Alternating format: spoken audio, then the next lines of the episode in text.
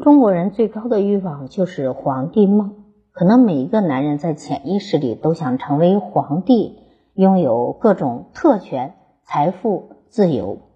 那么，中国女人的梦也是皇帝梦，做武则天。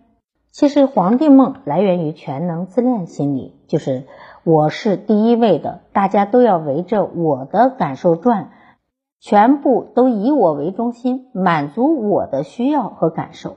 在中国有很多很多的方面体现了皇帝梦，比如说，你养一个孩子，在孩子面前什么都是你说了算，孩子就仿佛是你的奴仆，你就是他的皇帝。在中国，要想体验到做皇帝的感觉，特别简单，生个孩子就可以了，想怎么对待他就怎么对待他，因为一切都是你说了算。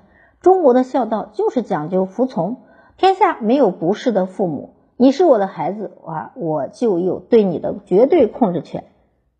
道德、舆论、文化、传统好像都维护这种。父母常常说：“我是为了爱你才这样做的，我是为了爱你才管你。”其实这是皇帝梦的一种体现，只是你内心全能自恋，希望在孩子这里得到一些满足。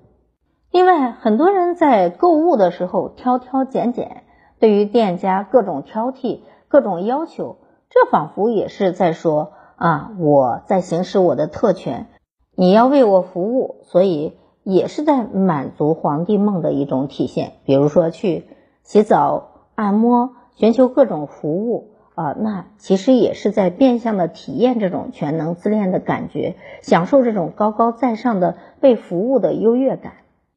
其实我们最终会发现，全能自恋是不可能实现的。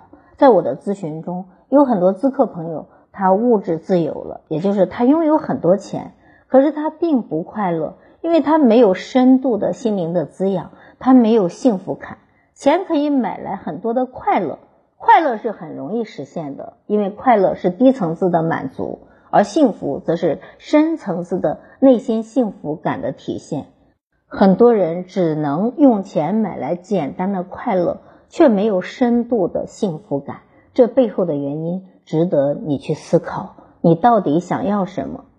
世界真的是围着我们转的吗？每个人都不可能为所欲为，只有认清世界真实的样子。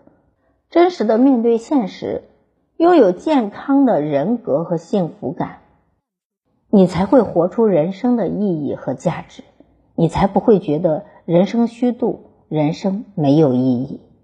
好，我是心理咨询师张霞，关注我，咨询我，帮您成为更好的人。